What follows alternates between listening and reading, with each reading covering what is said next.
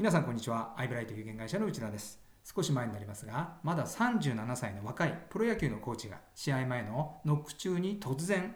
くも膜下出血で倒れ亡くなるという悲しい出来事がありました。このことをきっかけに当時多くの健康に関する番組で脳の病気について特集していました。ある番組では専門の医師が出演してそもそもくも膜下出血とはどんな病気なのかなぜ起こるかを詳しく解説し病気になりやすい人を簡単に判定するための5つのチェックポイントを挙げていました。コメンテーターで出演していた30代の芸能人は5つのチェックポイントのうち3つに該当し精密検査脳ドックを受けることを勧められていました。この番組を見て多くの視聴者が検査を受けたと予想できます。特に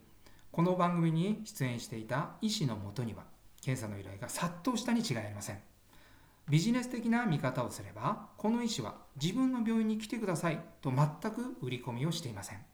他の病院よりも安くてお得な検査をすることももちろんアピールしていません。しかし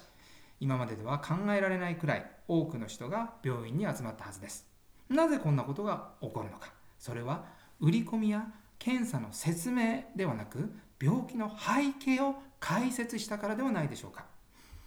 この医師は世間で話題の病気はそもそもどんなものなのかどんな人がかかりやすいかを詳しく解説しただけです。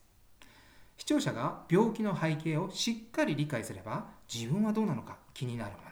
これで行動を起こしたと考えられます。この話は保険営業に通じます。